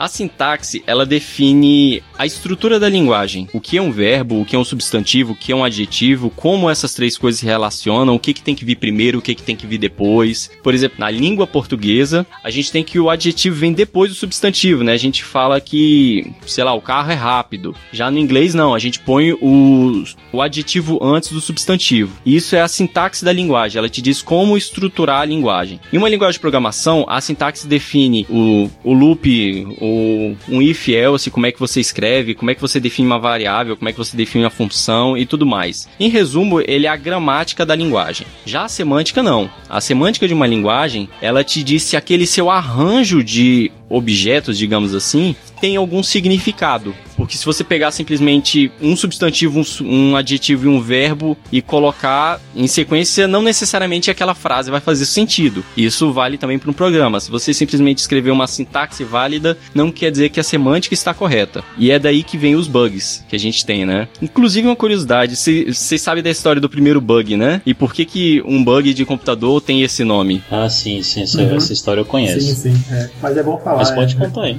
Para quem não conhece, os computadores na Segunda Guerra Mundial, eles eram salas praticamente. Você entrava dentro do computador para operar porque eles eram valvulados e os circuitos eram enormes. Então teve um dado momento da, do funcionamento desse computador que ele parou de funcionar e o pessoal entrou dentro dele para dar uma olhada no que estava acontecendo e tinha uma mariposa frita entre os circuitos. E daí veio o termo bug, né? Que é um, é um besouro. Isso aí, isso aí. Vocês falam, você estava falando aí da, da questão da, da semântica, sintática e semântica. Eu lembrei de uma, de uma música do Falcão, só uma frasezinha da, uma música do Falcão, pra gente lembrar mais ou menos essa questão do bug aí, só que no, no português. Ele inicia uma música dela, dele falando assim: Vou dizer devagar pra você entender. Quando é que você vai ter que voltar pra ir por causa das coisas?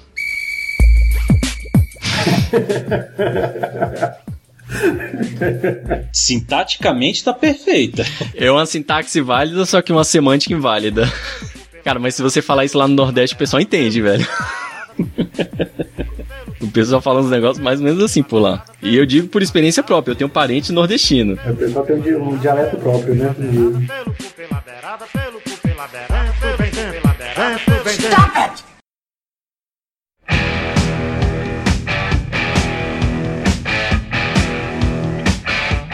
Aí a gente vai entrar agora nos tipos, tipos de linguagens.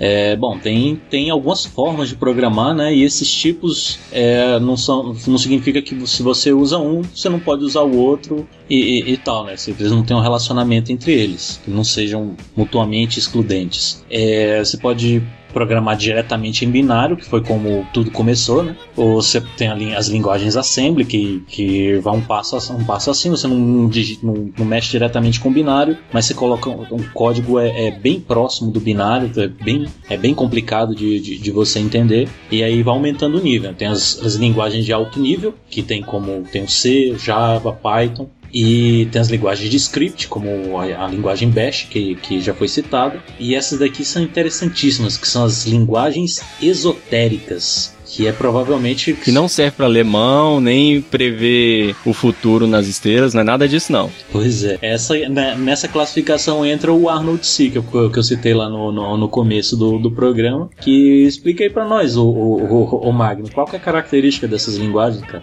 Cara, é, essas linguagens são todas interessantes. O Arnold C, como a gente tinha mostrado, ela é escrita todas com base em frases do Arnold Schwarzenegger. A linguagem White Space você programa basicamente usando só a barra de espaço. É quase que um código Morse usando a barra de espaço, cara. É muito bizarro programar nisso. Tem a linguagem Brainfuck, que o próprio nome já diz tudo, cara. Ela é feita para fritar seu cérebro, porque ela é como se fosse uma máquina de estados. Você tem poucas operações de carregar valor, é, ler valor, somar um valor carregado anteriormente a um, um número estático e imprimir valor. Praticamente são essas operações que você tem. Só que elas não são escritas, né? Não são palavrinhas bonitinhas. Você usa sinais absurdos, como sinal de maior, sinal de menor, um ponto, um sinal de mais, um sinal de igual. Você não tem nenhum texto para entender. É simplesmente um monte de caracteres estranhos arranjados para você processar. E tem o low code que eu acho que foi uma influência pro Arnold C, que é uma linguagem, essa sim é uma linguagem escrita que você tem todas as palavrinhas para escrever, mas ela é toda baseada em frasezinhas engraçadas de quem usa internet. Quer ver? Deixa eu pegar umas aqui pra gente ver. Mas nego não tem o que fazer mesmo, cara. Por exemplo, algumas coisas estranhas da linguagem low code. Para começar a programar, você, você escreve hi, só que não o hi do inglês é correto, é escrito incorretamente, porque ninguém na internet sabe escrever direito. Para importar uma biblioteca, você faz can I has stdio. Para fechar o código, você escreve k thanks goodbye. Ou uma abreviação disso que o pessoal usa, né? Dessa eu acho que eu só conhecia a do White Space e a do, do Arnold. Eu tinha visto já, mas do, as outras, novidade. Cara, a Brainfuck é bizarro. Dá uma olhada na Wikipedia pra você ver.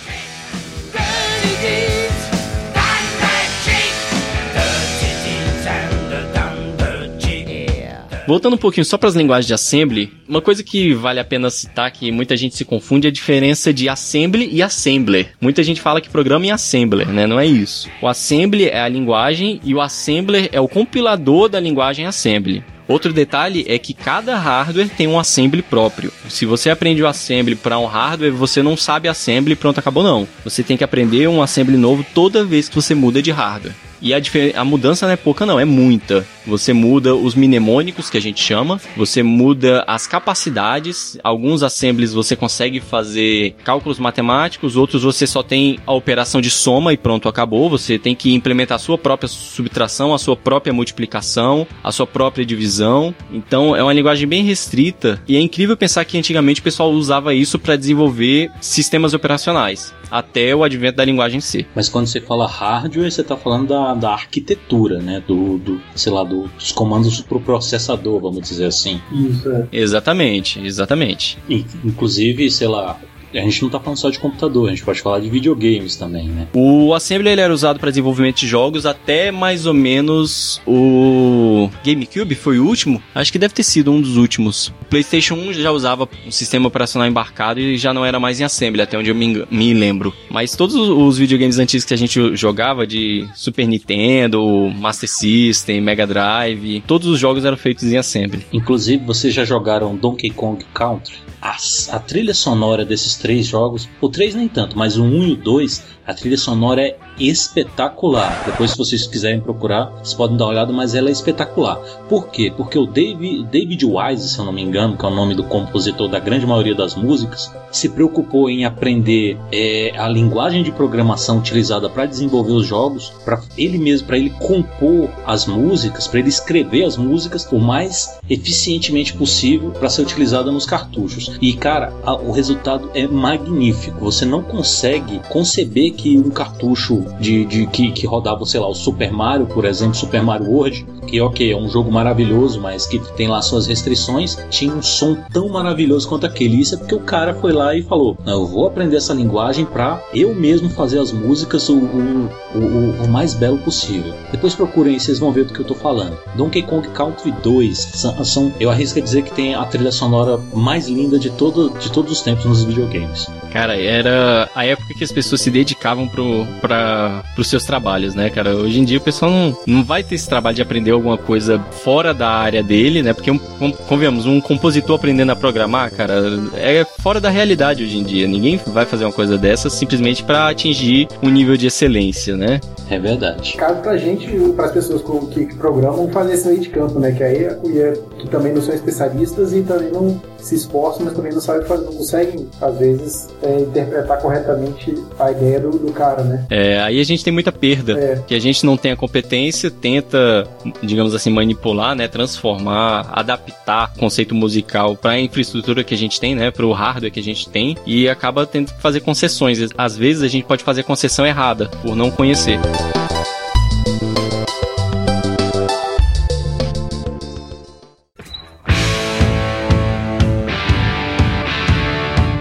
Acho que essa história de classificação de linguagem, ela sempre gera muita confusão, né? A gente divide linguagem de várias formas, como eu tinha citado anteriormente. Mas uma das formas mais famosas de categorizar linguagens é se a linguagem é compilada ou interpretada. E isso até gera é, um certo preconceito, né? O pessoal fala que linguagens compiladas são sempre mais rápidas e linguagens interpretadas sempre vão ser mais lentas. Vamos primeiro definir um pouquinho o que, que é compilada e o que, que é interpretada, né? A linguagem compilada é, nada mais é do que se pega as instruções passadas ao computador em uma linguagem natural né, uma linguagem é, é, inteligível para humanos e converte essa linguagem para uma linguagem inteligível para o computador. Então, esse processo de compilação, você pega o código, o programa normal e, e gera um código binário, um código binário através dele, que, que vai ser processado pelo computador e as ações vão ser, vão ser executadas a partir dele. Como o código binário está é, tá muito vinculado à arquitetura, né? Cada arquitetura tem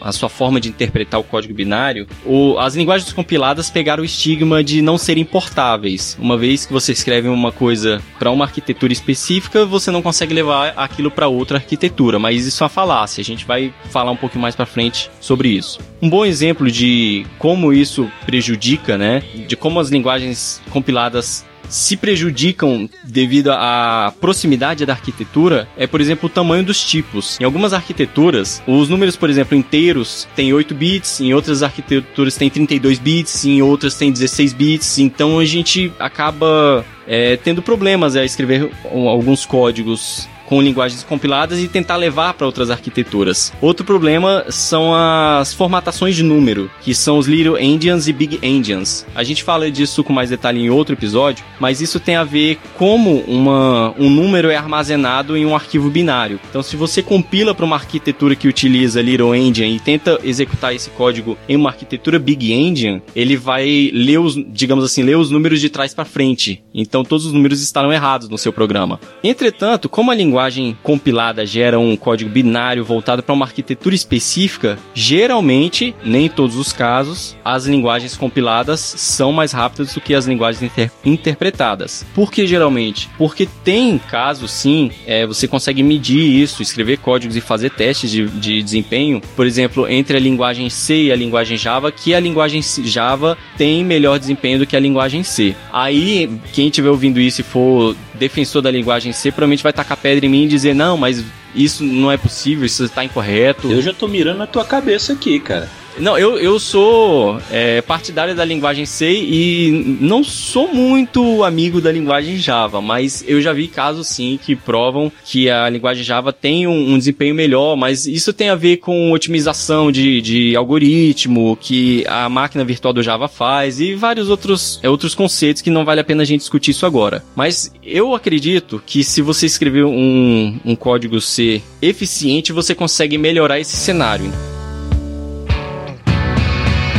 As linguagens interpretadas, diferentes das linguagens compiladas, elas não geram códigos binários. Elas geram um código intermediário, que a gente geralmente chama de bytecode. Isso varia um pouquinho de. Esse termo varia um pouquinho de linguagem para linguagem. Esse bytecode é interpretado por uma máquina virtual, que é um outro programa. E esse outro programa vai ler esse código e executar as instruções. Por isso que o pessoal geralmente fala que linguagens interpretadas são mais lentas, porque você escreve um programa que vai virar um outro programa que vai ser executado por um outro programa. Então tem um overhead nesse processo. A grande jogada das, das, linguagens interpretadas é que essa máquina virtual torna a linguagem interpretada portável para qualquer arquitetura, uma vez que você só precisa reescrever essa máquina virtual. Levando essa máquina virtual para qualquer arquitetura e mantendo essa linguagem de meio termo, bytecode que a gente chama, ele, esse bytecode pode ser executado em qualquer lugar. Só que essa história de da linguagem compilada ela não ser portável, ela é um, de certa forma uma falácia. Sim, o binário compilado ele não é portável, mas o código que você escreve, ele pode ser portável sim, se você tiver uma certa disciplina ao escrever o seu código, utilizar algumas bibliotecas específicas que garantem essa portabilidade, etc e tal. Um ótimo exemplo disso é a linguagem Go, que surgiu há alguns anos, que é uma linguagem patrocinada, digamos assim, pelo Google, que foi escrito primariamente pelo Robert Pike, que também colaborou em outras linguagens como C e C++, se não me engano. A linguagem Go é praticamente portável. O binário dela não é portável, mas o, qualquer código que você escreva em Go, ele pode ser compilado e executado em qualquer outra arquitetura. Outra segmentação muito famosa que a gente faz das linguagens de programação são os níveis das linguagens. Podemos dividir uh, as linguagens em baixo nível, médio nível, alto nível e altíssimo nível. As linguagens, é, quanto menor o nível, mais próximo do processador, mais próximo da linguagem entendida pelo processador, estaremos programando. Ou seja, no, no baixo nível, estaremos usando as linguagens, basicamente linguagens assembly e binário como o pessoal fala, de escovando bit mesmo. E, e, e ao galgando essa escada, subindo essa escada, nós vamos trabalhando com outras linguagens. Por exemplo, de médio nível, de médio nível nós temos C, Fortran, Basic. De alto nível nós já temos Java. E de altíssimo nível é, nós temos Python, Ruby, Lua, entre outros. É interessante que se você for no meio acadêmico, esse conceito de médio nível e altíssimo nível, ele geralmente não é aceito. O pessoal divide em baixo nível e alto nível só. As linguagens de baixo nível é assembly binário e alto nível é todo o resto. Vale ressaltar isso, né? Porque se você fala isso para um professor de programação, talvez ele discorde um pouquinho de você. Uma coisa interessante da área onde, eu trabalho é que lá o tem o que o pessoal chama de plataforma alta e plataforma baixa. Ah, é. e logo de cara, assim, eu fiquei imaginando, poxa, plataforma alta deve ter a ver com alto nível de, de, de linguagem, né? Só que, só que ao contrário. Né? A plataforma alta tem a ver com, com, os, com os códigos mais antigos, lá COBOL, mainframe, coisas, coisas relacionadas ao, ao mainframe. E a plataforma baixa é, são, são as linguagens que, que, que de alto nível. É, eu sempre ficava meio na dúvida quando, quando São eu... as máquinas que rodam Windows, Linux, essas coisas. Exatamente. Trabalhando com telecom, passei por isso também. O pessoal trabalha no mainframe e fica falando linguagem alta, calma aí, eu aprendi diferente.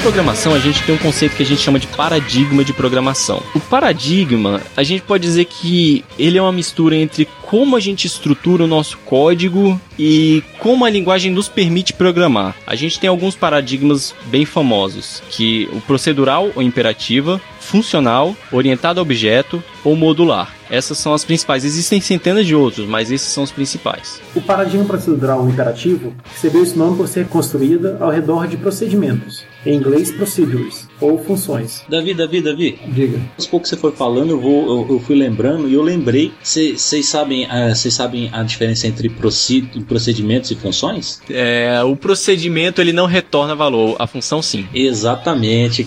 Isso bateu na minha cabeça aqui como, como uma bomba. Eu, caraca, lembrei de uma coisa que eu tinha esquecido há muito tempo. Olha aí. Essa, ter essas conversas é muito interessante que a gente vai reavivando as, uh, as memórias, né, cara? E eu tô precisando. É importante. é, porque ter mil anos é foda, né? Muito conhecimento, né, cara? Caraca, vocês vão ficar insistindo nisso, né? Antigos espíritos do mal, transformem esta forma decadente em Mua! O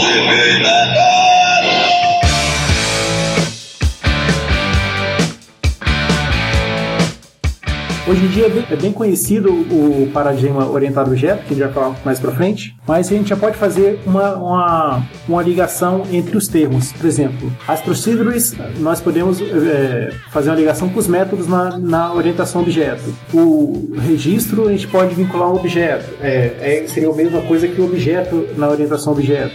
Os módulos seriam as classes e as chamadas, as procedures seriam as mensagens, né? Que os objetos trocam entre si lá na, na orientação objeto. O paradigma funcional, ele foi criado no meio acadêmico, mas ele nunca, digamos assim, deslanchou de verdade. Ele sempre se manteve muito preso a certas linguagens. Ele teve como base a ideia de cálculo de lambdas. Quem sabe de matemática vai entender do que, que eu estou falando um pouquinho.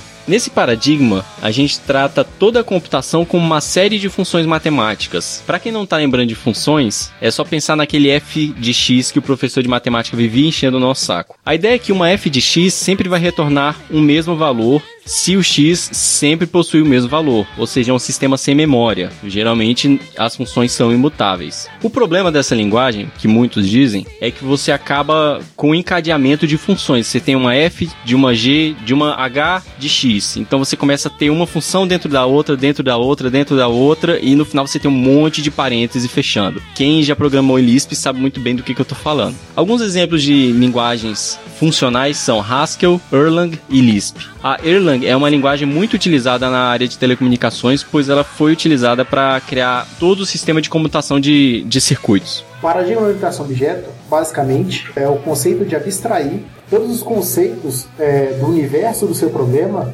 para determinados itens, como classes, objetos, atributos, métodos e a troca de mensagens. Por exemplo, como a maioria dos exemplos que as pessoas dão quando vão explicar a orientação objeto. Por exemplo, se você tem, vai fazer um sistema de uma escola, os seus alunos, você vai ter a classe alunos, você vai ter a classe professor, cada uma das classes vai conter as características daquele grupo de pessoas. E cada membro desse grupo de pessoas vai ser um objeto. Então, dentro da classe professor, você vai ter os ob o objeto professor de matemática, professor o TT professor Joaquim de Matemática. Ele é um objeto específico. E os objetos, por sua vez, possuem seus atributos e seus métodos. Os atributos são as informações, as características, as informações que ele, que ele possui, e os métodos são as ações que ele pode fazer. E um, um objeto conversa com o outro através da troca de mensagens entre seus métodos. É legal que esse negócio de troca de mensagem, a primeira vez que eu vi isso em orientação a objeto, eu fiquei imaginando uma coisa bem mais complexa, sabe? Tipo troca de mensagem que você tem no contexto de Unix. Com protocolo, com... É, signal handling, envio de, de sinal, pipe. Eu pensei que ia ser uma coisa bem bizarra, mas a troca de mensagem em orientação a objeto é simplesmente você chamar uma função, chamar um método de um objeto passando como argumento um outro objeto. Acabou. É uma coisa tão besta, mas. Quando você fala esse lance de troca de mensagem, eu fico imaginando aí os objetos usando o WhatsApp, saca?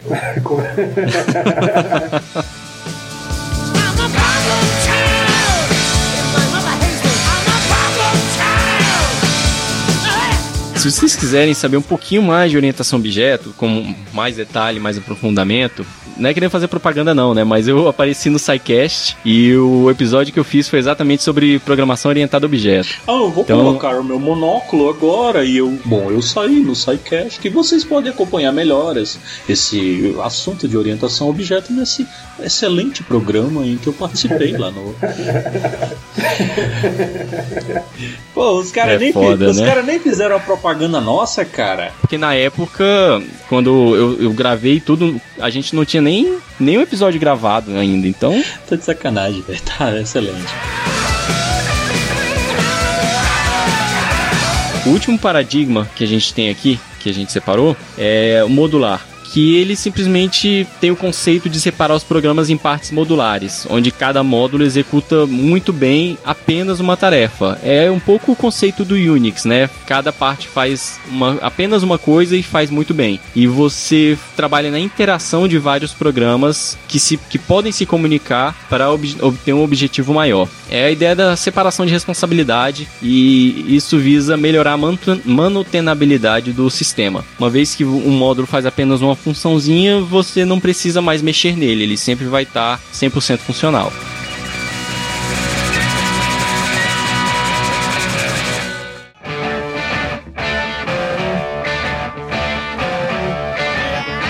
Como fonte de aprendizagens a mais, é um pouco difícil trazer um- algum recurso para vocês continuarem esse aprendizado, porque eu vou acabar direcionando vocês para alguma linguagem. Então a gente tentou separar algumas coisas assim meio agnóstico à linguagem, né? E quando possível. Mas a gente deu preferência para fontes gratuitas que você pode aprender e intuitivas. A primeira fonte de aprendizado que a gente deixa aqui é o code.org, que é uma organização sem fins lucrativos dedicada à crescente educação de ciência da computação. Ele tem a visão de que todos podem aprender a programar. No site deles tem um cursozinho pequeno de aproximadamente 15 a 25 horas que te dão o conceito introdutório de programação. Eles utilizam uma linguagem visual com o conceito de arrastar blocos para você gerar código com feedback visual. Então, quando você executa o seu código, geralmente é alguma coisa bem visual, né? É um desenho se mexendo na tela, é um protótipo de um joguinho. Ele é bem voltado para adolescentes e crianças, mas vale a pena para qualquer um porque ele te traz alguns conceitos bem interessantes de estruturar código, de organização, de loops e por aí vai. Outro recurso é a Code Academy, que a gente já citou no episódio anterior. É, Ele tem cursos de HTML, CSS, JavaScript, Python, Ruby, PHP, várias fontes de aprendizado. Só que, como eu disse, eles já são mais voltados para uma linguagem específica, mas vale a pena também. Para quem gosta de, da linguagem Ruby ou quer aprender a linguagem Ruby, tem um sitezinho muito bom também chamado Try Ruby, que no browser ele te ensina a usar a linguagem, os principais conceitos e te guia a criar um- alguns protótipos de, de programa.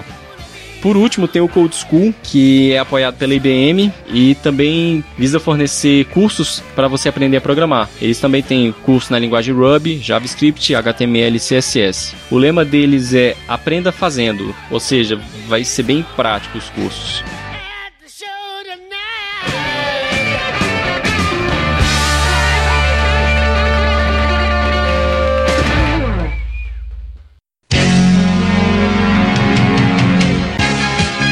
Bem, pessoal, por hoje é só. A gente teve aqui a presença do Davi Sanches ajudando a gente a abordar esse tema. É, nós vimos um pouco da introdução à programação, né? Só, só mesmo conceitos. Futuramente nós vamos abordar outros assuntos mais voltados a algumas linguagens ou até alguns conceitos mais abstratos dentro do, do conceito de programação, mas esse é um, é um conteúdo sempre em construção, né? Você nunca consegue aprender tudo desse conteúdo. Ele é extremamente amplo. Para fechar hoje, né, a gente só falta então trazer uma lição aprendida. O que, que vocês aprenderam hoje? Convidado? Sei lá. É, eu aprendi que a gente tem o imortal do Highlander aqui fazendo o Hackencast com a gente. E, e sua mãe, tá boa? Como é que ela tá? Tá tudo certo com ela? É isso aí, pessoal. Valeu. Até mais, galera. Até o próximo.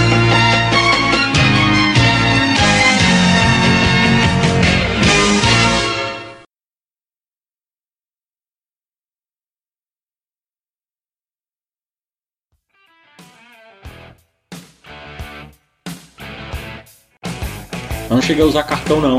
Caraca. 70 anos, pai. Não, a gente já datou aqui há pelo menos mil, cara. Caraca. É o Munra. É o Munra da Hackencast.